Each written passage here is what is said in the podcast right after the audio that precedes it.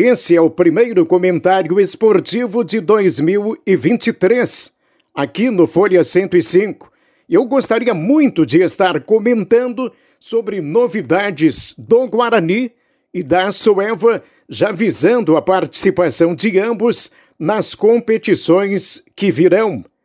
Pelo lado rubro-negro, abrimos o ano da mesma forma como encerramos o 2022, sem a confirmação da manutenção da parceria do clube com a CSR Sports. Parceria, aliás, que tornou possível o futebol do Guarani no primeiro e também no segundo semestre, quando disputou a divisão de acesso e a Copa Federação Gaúcha de Futebol.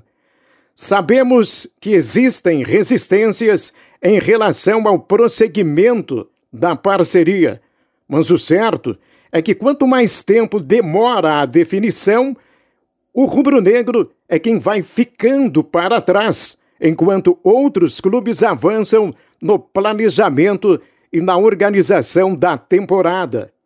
Menos mal que a federação confirma o início da divisão de acesso somente para 16 de abril, com encerramento no dia 27 de agosto.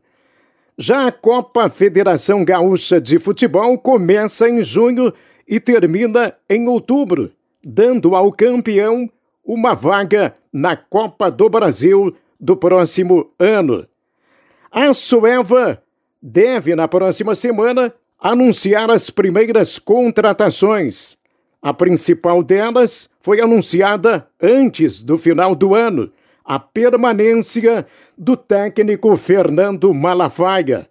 Assim, a novidade amarela para o começo de 2023 é mesmo a realização do maior campeonato de veteranos da região. A entidade juntamente com a IMX Sports e colaboradores, estende sua área de atuação para o futebol de veteranos. No entendimento dos dirigentes, é uma maneira de engajar mais pessoas na causa Açoeva, a exemplo do que vem sendo feito nas categorias de base. A bola vai rolar a partir deste final de semana. São 15 municípios envolvidos e 24 equipes participantes em seis sedes em Venâncio Aires.